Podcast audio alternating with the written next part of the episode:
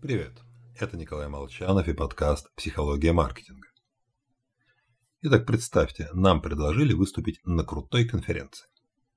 Можно рассказать, как я пробежал марафон, сбросил вес, получил повышение, написал книгу, в общем, о задаче по развитию, которую мы сами мечтаем выполнить.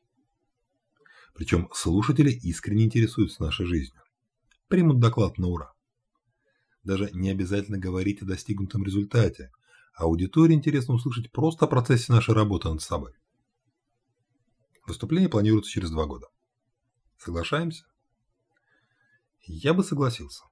Ведь это бесплатная дополнительная мотивация – заняться тем, что и в самом деле хочу совершить. Итак, мы даем согласие. Но в этот же день нам звонит представитель оргкомитета форума и сообщает, в предложении вкралась ошибка. Оказывается, выступать нужно через два месяца.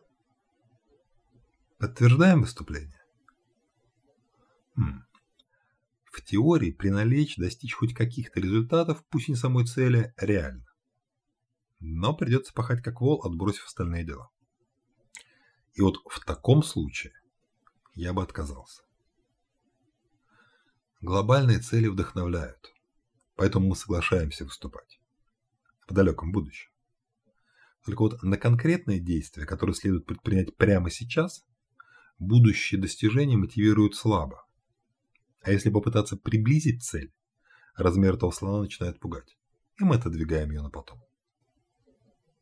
Итак, мы только что разобрали главный механизм неисполнения долгосрочных целей, который с завидной регулярностью ставим перед собой, и который, как воображаемая линия горизонта, вовсе не приближаются к нам с течением времени. Подумайте об этом. С вами был Николай Молчанов.